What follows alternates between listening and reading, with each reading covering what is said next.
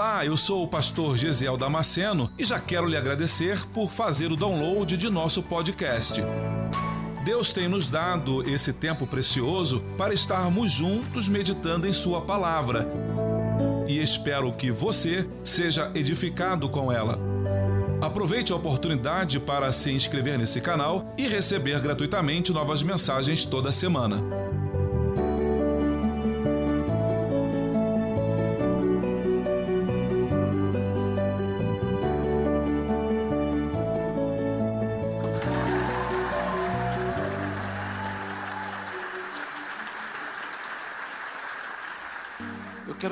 Abrir a sua Bíblia. No Evangelho segundo escreveu João, no capítulo 8, do versículo 1 ao versículo 11.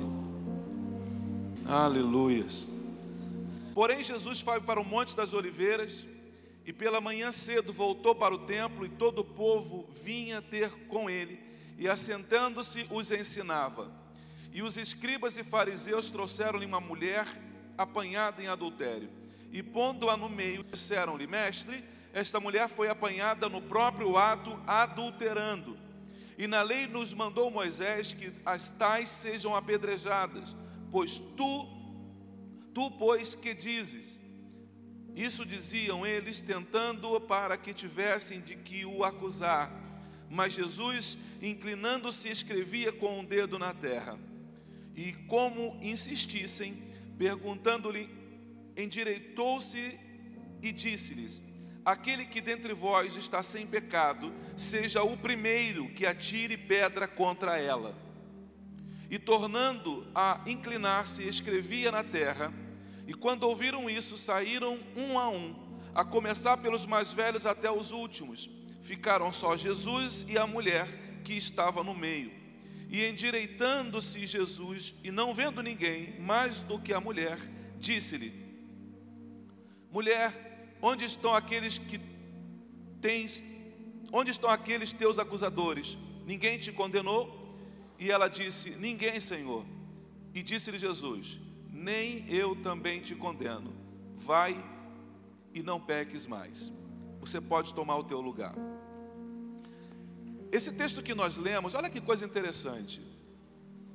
O capítulo 8, ele começa assim, versículo 1 do capítulo 8. Porém, porém, a palavra porém, toda vez que você vê um porém, você é obrigado a ler o que está antes. Porque o porém é uma conclusão de algo que está vindo, é o resumo, em virtude disso, por causa disso. O porém é uma, ele vai explicar o que aconteceu anteriormente. Então eu estou lendo o texto. Porém, Jesus foi para o Monte das Oliveiras. Então, o capítulo 8, na verdade, ele não começa no versículo 1. Ele deveria começar no versículo 53. Porque o versículo 3 fala assim: E foi, e cada um foi para a sua casa. Porém, Jesus foi para o Monte das Oliveiras. Então você tem, no final de um grande evento onde Jesus está, as pessoas voltam para casa mas Jesus, ele vai para o Monte das Oliveiras. E ele vai fazer o quê? Orar. E interceder pelos seus filhos. Interceder pelos seus discípulos. Interceder por aquilo que Deus vai realizar na vida dele e na vida de outras pessoas. Enquanto você vai para casa, tem gente orando pela tua vida. Tem gente orando pela tua família tem gente orando pelo teu emprego, pelo teu trabalho. Tem gente orando pela tua faculdade, pela tua esposa, pelo teu casamento. Eu preciso ver este texto hoje como uma mensagem de Jesus aos seus filhos, mostrando que é possível nele recomeçarmos. É assim que eu estou vendo esse texto hoje, porque eu não quero falar a respeito do pensamento dos fariseus sobre acusar alguém, de querer mostrar, buscar na vida dos outros aquilo que ele não tem na própria vida, dizer para os outros o que eles têm que fazer quando eles na verdade não fazem. Esse texto para mim é o texto da oportunidade, porque esta mulher estava com os seus minutos contados. Essa mulher já estava sentenciada à morte, porque a lei de Moisés mandava matá-la. O detalhe aqui é que ninguém adultera sozinho. Para ter um adultério tem que ter uma segunda pessoa. E essa segunda pessoa não aparece. É somente a mulher que aparece para ser condenada. Essa mulher está vivendo os, os últimos segundos da sua vida, as suas últimas respirações, porque a qualquer momento a primeira pedrada vai acertar o seu rosto, a sua cabeça. Imagina o coração daquela mulher, porque pela lei ela já estava sentenciada. Os fariseus, eles não iam facilitar para aquela mulher. Mas Jesus vira para aquela mulher, vira para os acusadores e faz algo extraordinário. Faz eles tropeçarem nas próprias palavras. Fique tranquilo, meu irmão. Fique tranquila, minha irmã. Os teus acusadores, deixa eles na mão do Senhor, porque o Senhor vai fazê-los tropeçar nas próprias palavras. Não tente se defender. Ah, mas não, não tente, deixa o Senhor cuidar da tua vida, deixa o Senhor cuidar da tua proteção, deixa Ele ser o teu protetor, deixa Ele ser o teu guarda, deixa Ele ser a tua rocha firme. Mulher, onde estão aqueles teus acusadores? Ninguém te condenou? E ela falou: Não, Senhor, foram todos eles embora. Nem eu também te condeno. Vai e não peques mais. Jesus está dizendo para aquela mulher: Eu sei que você fez coisas horríveis. Eu sei que você fez coisas terríveis na sua vida. Mas eu estou te dando a chance hoje de recomeçar a tua vida a partir do zero. Eu estou zerando a tua vida, os teus pecados estão apagados a partir de agora. Vai e não peques mais, não há nada que te condene. Jesus está dando àquela mulher a oportunidade de recomeçar a sua vida. Eu creio que todos nós aqui desejávamos encontrar um lugar distante, onde pudéssemos recomeçar a nossa vida, longe de tudo aquilo que nos causou tristeza, mas também das tristezas que nós causamos em muita gente.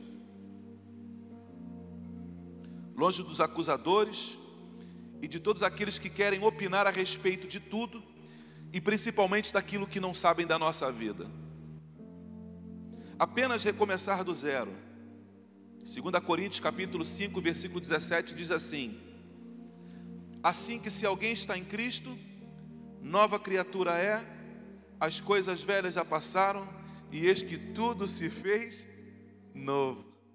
Aquela mulher estava em Cristo, estava aos pés do Senhor, e porque ela estava aos pés do Senhor, tudo na vida dela se fez novo.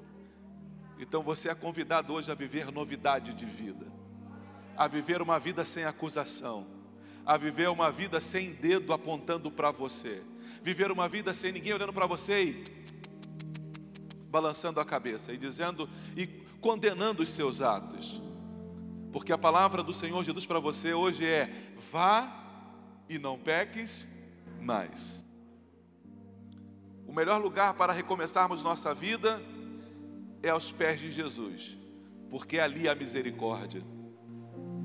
O homem não sabe ter misericórdia. O homem não sabe ter misericórdia.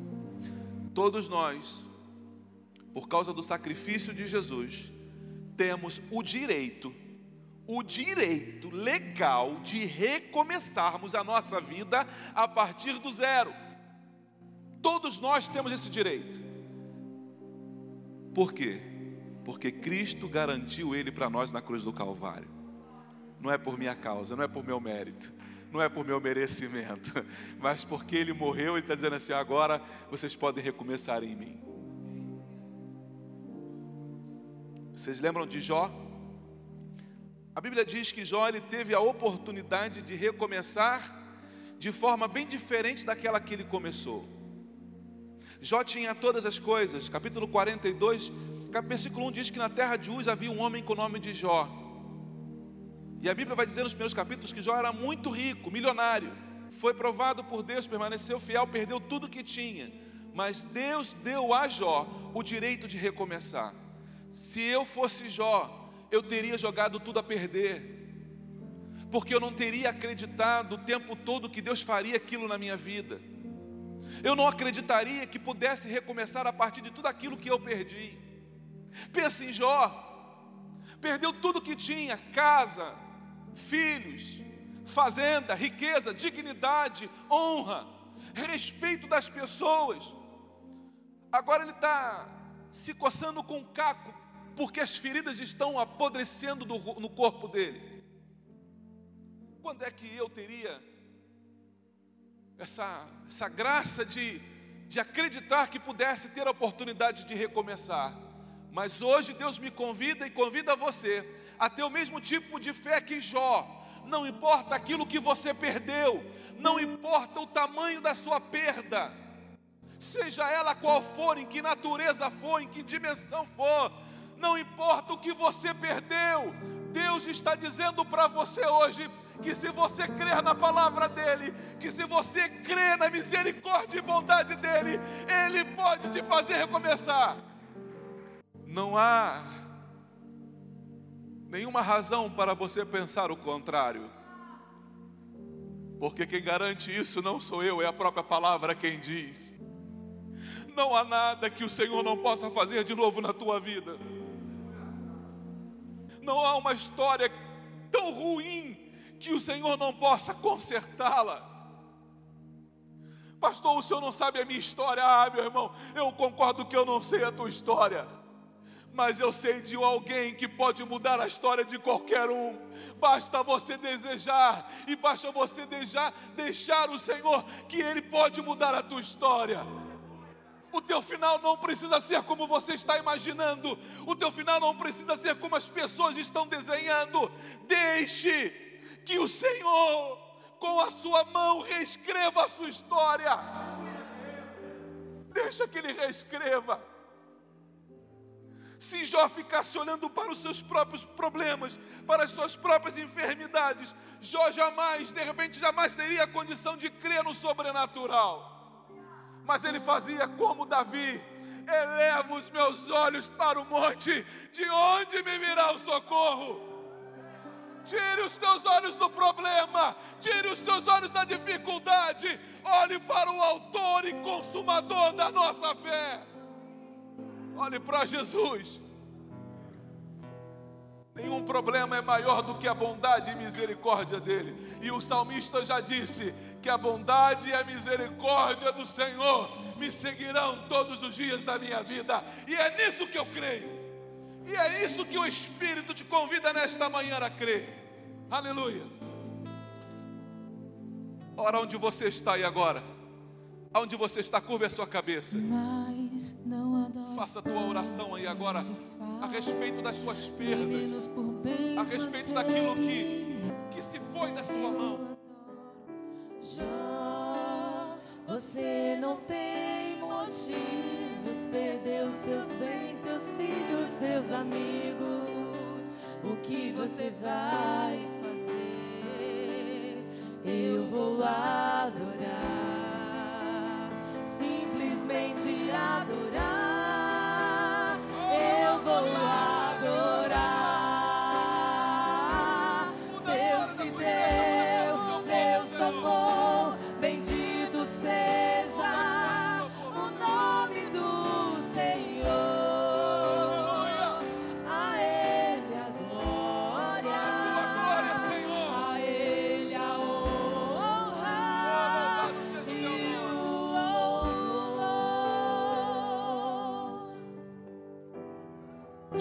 Capítulo 28 fala que Jacó,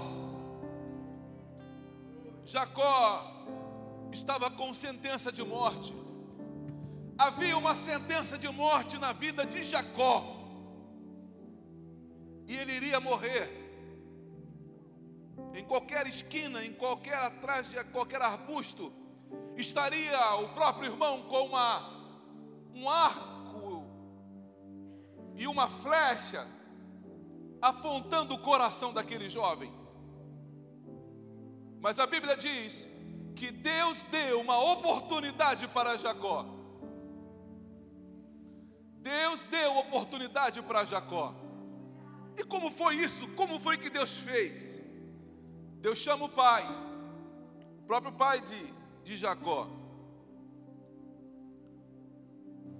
E ele diz assim, versículo 1 do capítulo 28,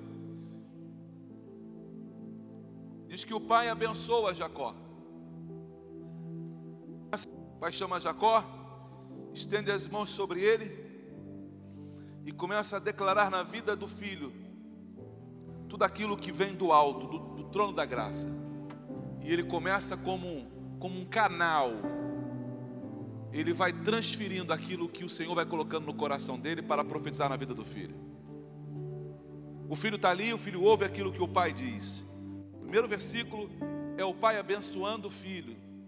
O versículo 2, o pai dá direção a Jacó. O pai está te dando direção hoje.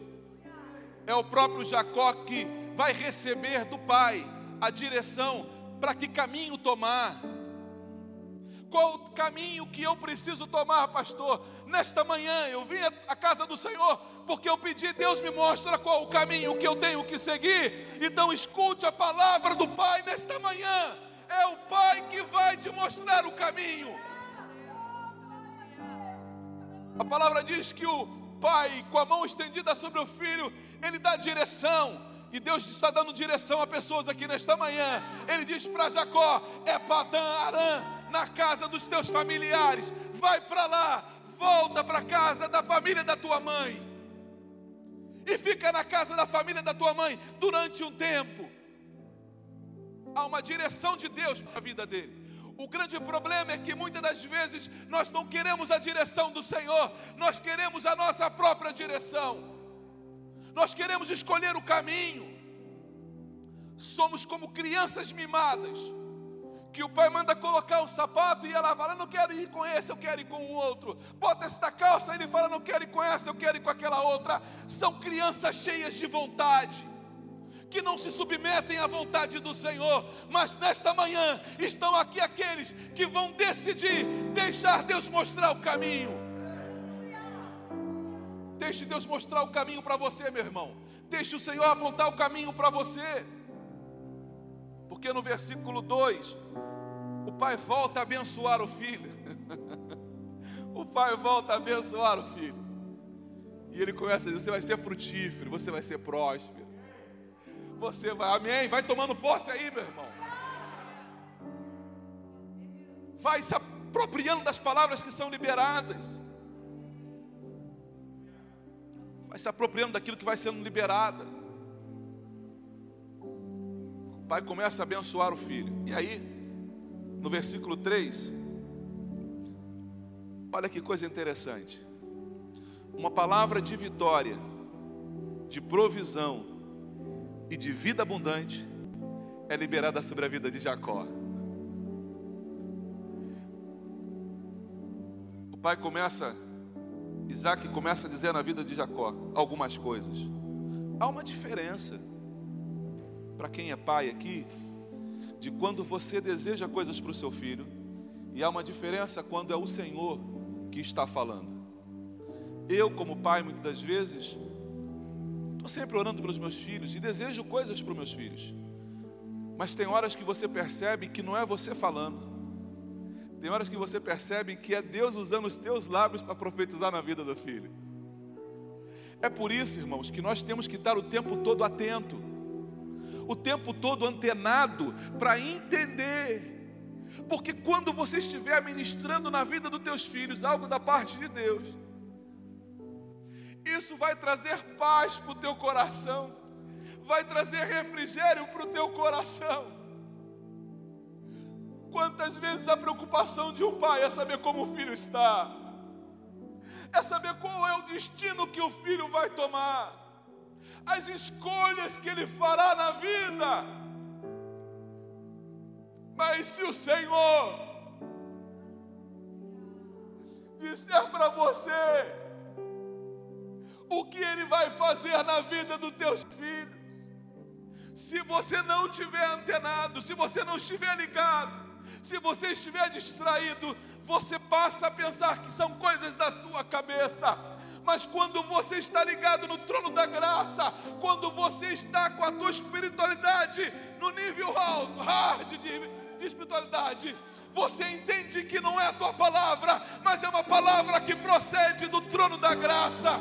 E aí você começa a falar, e você vai profetizando, e o teu coração vai se enchendo de esperança, de alegria, de gozo, porque você já sabe o que Deus fará na vida dos teus.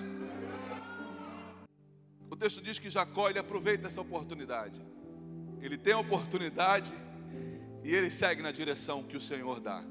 Se você pegar a história de Jacó, você vai ver que Jacó tem uma história extraordinária, porque deixou, não apenas deixou Deus apontar o caminho, ele falou: se o Senhor for comigo, Senhor, não me basta, Senhor, não me basta que tu me mostre o caminho, eu preciso, Senhor, ter o Senhor na estrada comigo. Eu preciso tê-lo ao meu lado, Senhor. Eu preciso estar ao teu lado, Senhor. Em todas as direções, no momento que o Senhor parar, no momento que o Senhor andar, eu preciso, Senhor, estar ligado em Ti. Oh, que manhã gloriosa! Que manhã gloriosa! Gênesis no capítulo 4, versículos 5 e 7, a Bíblia diz que Caim, Caim estava na iminência de estragar a própria vida, estava a um passo de tomar uma decisão que estragaria a sua vida, e parece que Deus entra no cenário para intervir na decisão que Caim está prestes a tomar. Não é assim que Deus tem feito com você, não é assim que Deus tem feito comigo? Decisões que eu ia tomar que iam estragar a minha vida, Deus interveio no momento, como Deus está intervindo agora, porque eu sei que tem pessoas aqui, pessoas ouvindo pela internet, pelo podcast, que estão ouvindo e que já tinham tomado decisões que estragariam a sua vida, mas o Espírito Santo está dizendo agora: eu estou te dando livramento. Eu estou te dando a oportunidade de não escrever essa história triste que você está prestes a escrever e o Senhor aparece para Caim e dá uma orientação para Caim. Lamentavelmente, Caim não recebe a palavra do Senhor. Lamentavelmente, Caim não, não, não obedece à direção do Senhor. E o final de Caim, todo mundo sabe, até quem não é crente conhece a história de Caim e Abel. Então, meu irmão, se por acaso você está me ouvindo aqui nesse auditório ou fora dele, pela internet, não tome uma decisão para estragar a sua vida. Há um projeto de extraordinário de Deus para a tua vida. Há um projeto de Deus extraordinário para mudar não apenas a tua vida, mas a vida de todos aqueles com quem você convive. Gênesis capítulo 40, versículo 1 diz que quando José estava preso, apareceram duas figurinhas lá na cadeia um copeiro e um padeiro. Os dois tinham aborrecido o Faraó e certamente iriam morrer porque haviam trazido problema para o Faraó. Mas ambos tiveram um sonho. Contaram a, a José e José teve de Deus o discernimento e a interpretação dos sonhos e contou para eles. A Bíblia diz que o copeiro teve uma segunda oportunidade para recomeçar a vida. Vamos liderar a partir de agora. O copeiro teve a chance para recomeçar a vida, mas o padeiro não teve a mesma sorte. Na verdade, a primeira oportunidade que o padeiro teve já foi a grande oportunidade dele, e ele perdeu a primeira oportunidade que teve de fazer a coisa certa. Por isso que vai ser condenado à morte. O copeiro teve a primeira chance, assim como o padeiro, e descuidou, pisou na bola, não vigiou, perdeu aquela primeira oportunidade, mas agora ele estava tendo uma segunda oportunidade. O que, que Deus fala comigo e fala com você nesta manhã? Que garantias você tem que terá uma segunda oportunidade se você não agarrar essa que você está tendo agora? Quem é que disse para você que você vai ter uma segunda oportunidade se você não agarrar essa que você está tendo agora. Nós não temos essa garantia. Você tem essa garantia? Que se você perder essa oportunidade, vai ter outra? De quantas oportunidades você precisa para acertar na vida? Quantas oportunidades mais você precisa? Não, pastor, eu é, lembra do, do centurião? Ah, Senhor, basta uma palavra, basta uma oportunidade. Eu só quero essa. Se o Senhor lançar a palavra aí, eu já estou tomando posse dela e eu sei que eu vou vencer. Não, é uma só. Eu só preciso de uma chance. Eu só preciso de uma chance para fazer a coisa certa. Talvez aqui nesta manhã esteja aquele que pediu ao Senhor mais uma oportunidade, mais uma chance. Mais, Senhor, mais uma chance. De tantas que o Senhor já me deu, eu precisava que o Senhor me desse mais uma chance, Senhor. Eu quero que você, onde está agora, e curva a sua cabeça. Curve a sua cabeça e fale com o Senhor aonde você está a respeito dessa chance que você precisa. Se você está em casa, se você está em casa, ore aí agora. E fale para o Senhor que você não vai rejeitar essa oportunidade que você está tendo agora. Que Deus está te dando uma oportunidade hoje, domingo, dia 2 de maio de 2021. O Senhor está te dando uma nova oportunidade. Aleluia. Deus me deu, Deus tomou, bendito seja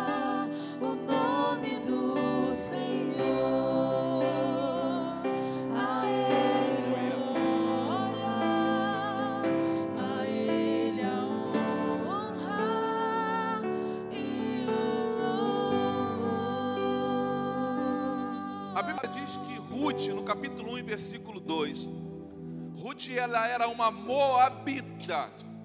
Ela não teria oportunidade. Ruth não teria oportunidade. Ela era uma moabita. No domingo passado nós pregamos sobre isso.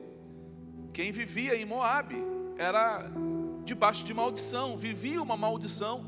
Toda a nação de Moabe vivia uma maldição por causa até da sua gênesis, por causa da sua origem. Já vivia uma maldição. Ruth não teria oportunidade se não fosse Deus na vida dela. Eu e você não teríamos oportunidade se não fosse Deus nas nossas vidas. Meu irmão, se eu sei que eu não teria oportunidade fora de Cristo, ah, meu irmão, eu vou me agarrar a Ele. eu vou me agarrar a Ele, porque eu sei que fora dele não há salvação, fora dele não há oportunidade. Fora dele não há alívio, fora dele não há misericórdia, fora dele não há bondade, fora dele não há graça, fora dele não há nada que me interesse. A Bíblia diz que Ruth, ela quando olha e conhece a história do povo judeu, ela diz para sua sogra: Aonde tu fores, irei eu. O teu Deus será o meu Deus. E aonde tu morreres, morrerei eu. Mas nada te separe de ti a não ser a morte.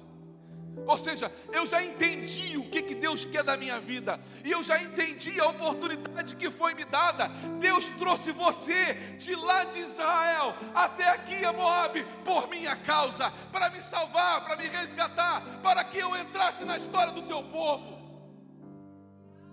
Deus moveu céus e terra a teu favor. Deus moveu céus e terra a meu e teu favor. Ah, meu irmão, eu não posso perder essa oportunidade.